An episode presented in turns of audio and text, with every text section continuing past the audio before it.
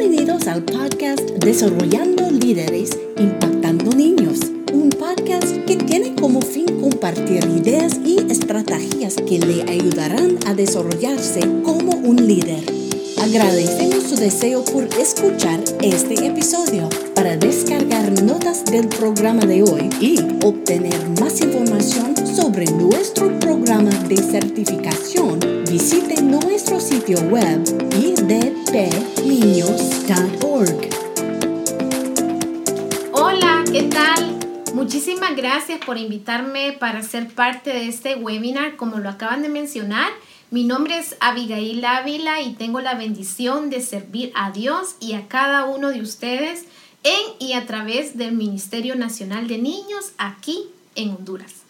Y bueno, en este tiempo de este webinar quiero que juntos aprendamos y comprendamos y aprendamos definitivamente a cómo nosotros podemos explicar o compartir el mensaje del Evangelio con los niños o, con todos, ¿verdad? Bueno, Inicialmente, es importante que nosotros comprendamos juntos que el Evangelio es una verdad invariable, o sea, que no cambia con el tiempo, es más, el tiempo mismo no le afecta, trasciende las generaciones, bueno, las modas, la edad, la cultura, inclusive el género.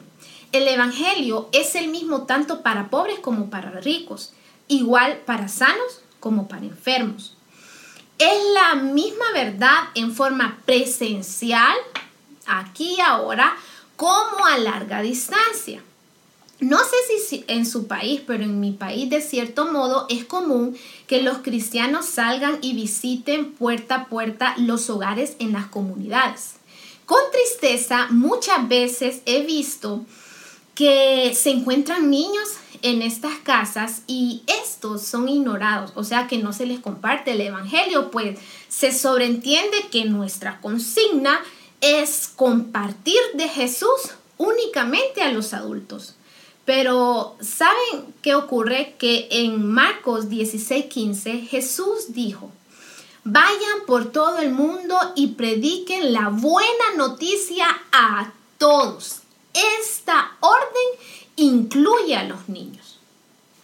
Cabe mencionar que entender el Evangelio para poder explicarlo es mucho más importante que dominar métodos, métodos o diálogos para compartirlo con los niños.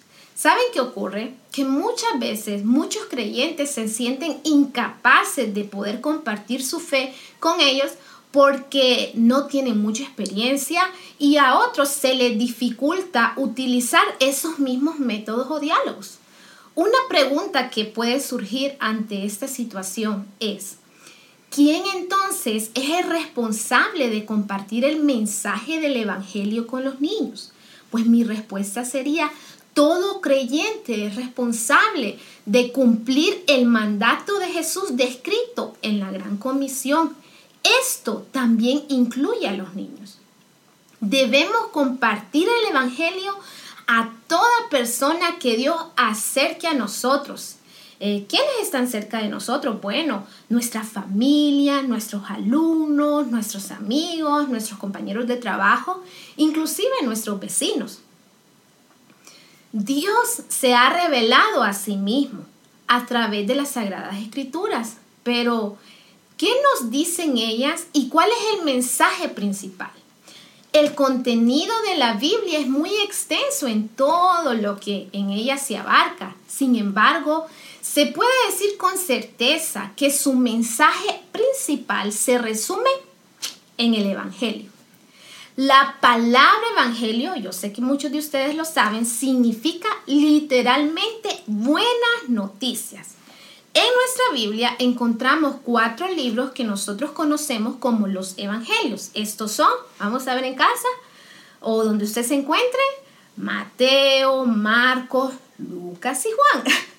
¿Alguna vez usted se ha preguntado cuáles son eh, las buenas noticias que leemos en esos cuatro libros? ¿O cuáles son las buenas noticias del Evangelio? Bueno, en este tiempo de este webinar Vamos a conocer juntos las verdades básicas del Evangelio. Esto es lo que nosotros necesitamos saber para poder recibir el regalo de la vida eterna. Es una manera muy sencilla de compartir el mensaje del Evangelio con los niños. Nuestra primera verdad que nosotros debemos comprender y conocer es el amor de Dios. Es muy especial y también muy importante que comprendamos quién es Dios.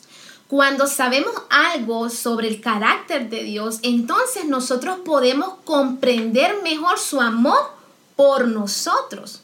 Fíjense que la Biblia eh, sigue diciendo muchas características de Dios, como por ejemplo, Dios es creador, eh, es creador, significa Él todo lo, lo, hizo, Él nos hizo a nosotros, también que Dios es santo, o sea que a Él no le gusta el pecado, que Dios es todopoderoso, que no hay nada imposible para Él. También eh, nos sigue hablando de esta característica muy importante que Dios es el autor de la Biblia. Y entre las características de Dios, muy necesaria, es Dios es amor. Fíjense que en Primera de Juan 4:16 dice, nosotros sabemos cuánto nos ama Dios y hemos puesto nuestra confianza en su amor. Dios es amor y todos los que viven en amor viven en Dios y Dios vive en ellos. También el amor de Dios se sigue proclamando a través de la Biblia, por ejemplo, en versículos que encontramos, por ejemplo, en San Juan 3:16, que dice, por tanto amó Dios al mundo que dio a su Hijo unigénito para que todo aquel que en él cree no se pierda más, tenga vida eterna. Romanos 5:8 también nos, nos sigue diciendo, mas Dios muestra su amor para con todos nosotros en que, siendo aún pecadores, Cristo murió por nosotros. Nuestra segunda verdad que es necesario que nosotros comprendamos juntos es la naturaleza del pecado y nuestra necesidad. Fíjense que la Biblia define al hombre como pecador. Esto es algo que la mayoría de las personas aceptan como verdad, pero pocas comprenden el problema que esto significa y lo serio de esto. En el caso de los niños, esto es diferente. Muchas personas consideran que los niños no son pecadores. Por tanto, esa definición no es para ellos. Pero la Biblia dice en Romanos 3:23, pues todos hemos pecado, nadie puede alcanzar la meta gloriosa establecida por Dios. Esto significa que todos somos pecadores y esto incluye a los niños. ¿Será entonces importante definir qué es pecado? Bueno, el pecado es el resultado de ignorar a Dios y su palabra. Pecado pueden ser eh, cosas como mentir, robar, engañar, usted ayúdeme en su casa, desobedecer a nuestros padres. Bueno, pecado en resumidas palabras es todo lo que pensamos, decimos, hacemos o no hacemos que no le agrada a Dios. Sabemos que la mentira, el robo, el asesinato, inclusive los malos pensamientos son pecados, ¿cierto? Sin embargo, la Biblia también nos dice que no hacer las cosas que debemos hacer también es pecado. Estos pecados pueden incluir, por ejemplo, no amar a Dios en todo momento, no ayudar a las personas, no leer nuestra Biblia, no orar, no confiar en Dios. Quizás ahora estemos pensando, yo no soy tan malo. O no es lo mismo robar un carro que simplemente no obedecer en algo a mis padres. No podemos compararnos por nuestros pecados. ¿Ok? Y no existen ni pecados pequeños, tampoco existen pecados grandes. Solamente existe el pecado. Porque fíjense que el estándar de Dios, el estándar que Dios exige es perfección. La Biblia dice en Mateo 5:48, por tanto sean perfectos así como su Padre Celestial es perfecto. Esto significa que no importa lo bueno que tratemos de ser, no podemos ser perfectos. No podemos estar a la altura de los estándares de perfección de Dios. Solo Dios es perfecto. Es imposible estar a su altura. ¿Por qué es imposible para nosotros ser perfectos? Bueno, por el pecado. Todos nosotros somos pecadores. Entonces, como Dios es santo y es perfecto, Él odia el pecado. Su palabra nos dice en Romanos 6:23, pues la paga que deja el pecado es la muerte, pero el regalo que Dios nos da es la vida eterna por medio de Cristo Jesús, nuestro Señor. Entonces, mientras estamos aprendiendo en, en este webinar, vamos a suponer que hemos estado haciendo muchas cosas en nuestro trabajo. Al final del mes, recibimos un salario o una paga. La paga es lo que merecemos por el trabajo, ¿cierto?, que hemos hecho. Romanos 6:23 dice, pues la paga que deja el pecado es la muerte. La muerte es lo que merecemos por lo que hicimos, o sea, el pecado. Sin embargo, supongamos que el dueño de la compañía donde nosotros trabajamos nos ama tanto que a pesar de que hemos cometido muchos errores y hicimos muchas cosas malas, Él decide darnos un regalo. No merecemos, ¿cierto?, ese regalo. Pero él lo hace porque nos ama. Romanos 6, 23 nos sigue diciendo que en lugar de darnos la paga del pecado, que es lo que nosotros merecemos, Dios decidió darnos su regalo gratuito de amor, o sea, la vida eterna. Qué tremendo esto, ¿cierto? La naturaleza del pecado y nuestra necesidad. Entonces nuestra primera verdad es el amor de Dios la naturaleza del pecado y nuestra necesidad. Ahora vamos a aprender sobre nuestra tercera verdad, que es la provisión de Dios. Esto es muy importante también. Como Dios nos ama, Él preparó una manera para que nuestros pecados sean perdonados. La Biblia dice que Él envió a su único Hijo, Jesucristo, para vivir aquí en la tierra. Jesús vivió sin pecado. Aunque nunca hizo nada malo, Él sufrió y murió en la cruz por y para pagar por nuestros pecados y los pecados de todo el mundo. La Biblia sigue diciendo que tres días después Él resucitó de la muerte y ahora Él vive en el cielo con su Padre. Jesús cumplió con el estándar de perfección de Dios y recibió la paga de nuestros pecados para que nosotros recibamos gratuitamente la vida eterna.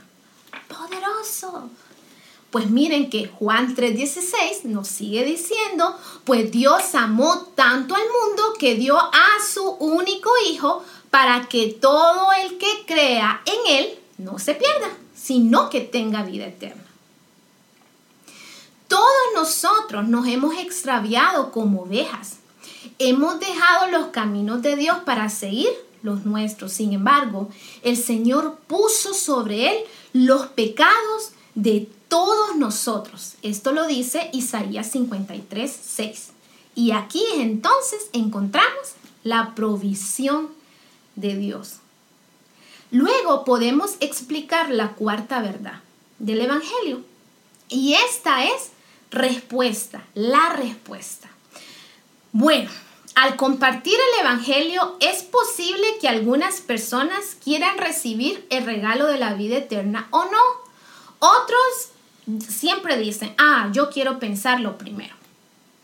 También ocurre que si ellos dicen que quieren pensarlo, eso está bien. Debemos recordar que solo el Espíritu Santo puede traer a una persona al arrepentimiento por la fe. Nosotros nos regocijamos en ser obedientes a nuestro llamado de compartir el Evangelio. Es importante que en este punto de la respuesta nosotros podamos comprender qué es recibir el regalo de la vida eterna. Fíjense que recibir el regalo de la vida eterna significa tomar una decisión y seguir adelante es aceptar que somos pecadores, que confiamos solo en el sacrificio de Jesús y permitiremos que el Espíritu Santo cambie las cosas en nosotros y nuestra vida que Él sabe son mejor para nosotros. Cuando recibimos este regalo a través del Espíritu Santo, el Espíritu Santo nos guía a confiar en Jesucristo como nuestro Salvador y Señor. La Biblia dice en Hechos 16:31, cree en el Señor Jesús y serás salvo. Debemos dar a los niños la oportunidad de expresar su fe en Cristo, ¿saben? Pero nunca debemos permitir que un niño se sienta bajo presión para tomar esta decisión si no está listo todavía. Tenemos que ser sensibles a la obra del Espíritu Santo en la vida del niño. Si él no está dispuesto a responder al Evangelio, siga orando por él porque todavía está aprendiendo acerca de Dios y cómo confiar en Él. Esto es cómo nosotros podemos explicar la respuesta. Ahora nuestra verdad número 5 del Evangelio es la seguridad de la palabra. Bueno, aquí es importante que en lugar de asegurarles a los niños con sus propias palabras o con mis propias palabras o acciones, que ellos son salvos, debemos permitir que la palabra de Dios le dé la seguridad de la salvación. Podemos usar algunos versículos que proveen seguridad, como por ejemplo, eh, bueno, Juan 3:16, lo hemos estado mencionando. Además de eso, Hechos 16:31, que también lo mencionamos anteriormente. Y también podemos usar Juan 6:47, que dice, y les digo la verdad, todo el que cree tiene vida eterna. Una de las formas que me ha ayudado particularmente a mí a explicarles a los niños el, el mensaje del Evangelio es la siguiente. Bueno, conociendo, comprendiendo las cinco verdades que les mencioné, vamos a repasarlas. El amor de Dios, la naturaleza del pecado y nuestra necesidad eh, la tercera es la provisión de Dios. La cuarta es la respuesta. Y la número cinco, la verdad, número cinco es la seguridad de la palabra. Entonces, cuando yo explico a los niños, inclusive uso algunas imágenes para ayudar eh, a explicar estas cinco verdades. Recuerde, más que métodos, hoy en día existen muchos métodos que usted puede aprender para o diálogos inclusive que usted puede aprender para enseñarles el Evangelio a los niños. Pero es mucho más importante comprender estas cinco verdades y poder explicárselas. Y recuerde que el que guía siempre, todo el tiempo, es el Espíritu Santo. La Biblia dice que el que redarguye el corazón es el Espíritu Santo. Bueno, en resumidas palabras, uso este corazón y este corazón eh, explica el amor de Dios. Pero con los niños yo les digo, ¿sabes qué? Dios me ama. Dios me ama. Y puedo usar uno o dos versículos y recuerden que el énfasis de este punto es que ellos sepan quién es Dios y cuando ellos comprenden las características y el carácter de Dios, entre esos caracteres eh, eh, está el amor de Dios y es mucho más fácil para ellos. Entonces, Dios me ama, Dios te ama, Dios me ama. Bien, recuerden que la segunda verdad es la naturaleza del hombre y nuestra necesidad. Bueno, yo uso un círculo oscuro y aquí he pecado, has pecado. Y aquí hay muchos versículos que hemos aprendido. ¿Verdad? Use uno o dos, yo, también siempre aconsejo eso, no usar tantos versículos bíblicos, pero lo más importante es que usted puede explicar que todos somos pecadores, eh, que puede explicar qué es el pecado y cuál es el estándar de Dios y también clarificar ese punto que no hay ni pecado pequeño ni pecado grande. Pecado es pecado. Entonces, recordemos, Dios me ama, he pecado. Nuestra tercera verdad que les estaba explicando anteriormente arriba es la provisión de Dios. Entonces, con los niños yo les digo, ¿sabes qué pasó? Que Dios se proveyó enviando a su Hijo Jesús. Y les explico quién es Jesús, qué fue lo que él hizo y qué nos ofrece. También puedo usar uno o dos versículos. Luego, la respuesta. Y aquí es le recibo. Por eso ustedes ven esta manito. Le recibo. Entonces aquí les explico, ¿verdad? Que nosotros debemos de tomar una decisión eh, en referente a este regalo de amor que Dios nos hizo por medio de su Hijo Jesús. Y también aquí les explico qué significa tomar esa decisión. Posteriormente, les afirmo por medio de la palabra de Dios, nuestra verdad número 5, soy salvo. Y aquí les afirmo, no con mis palabras, sino por medio de la palabra de Dios, ¿verdad? Eh, que, los, que ellos han confiado en Jesús y entonces que la Biblia dice que todo el que cree tiene vida eterna. Y tú has creído, por lo tanto tienes vida eterna. Entonces, esta es una forma sencilla, quiero repasarlos con ustedes, cómo lo hago con los niños y a mí me ha servido de mucho explicarles. Muchas veces me toma más de, un, de una oportunidad. Eh, a veces si tengo el chance eh, lo hago de un solo, pero esto va a variar en la situación, si son sus hijos. Recuerden los consejos que les di arriba de no presionarlos, ¿verdad? Entonces, eh, Dios me ama, he pecado, Jesús murió por mí, le recibo y soy salvo. Como ya lo repasamos y espero que este tiempo de explicar estas verdades puedan también clarificarles a cada uno de ustedes. Recuerden que Jesús dijo que seríamos testigos, pero ¿quién es un testigo? Es una persona que cuenta lo que ve, lo que oye o experimenta. Le invito a que usted pueda contar su historia con Jesús. Cuéntele a otros sobre cómo Dios le ha amado, aunque muchas veces hemos fallado.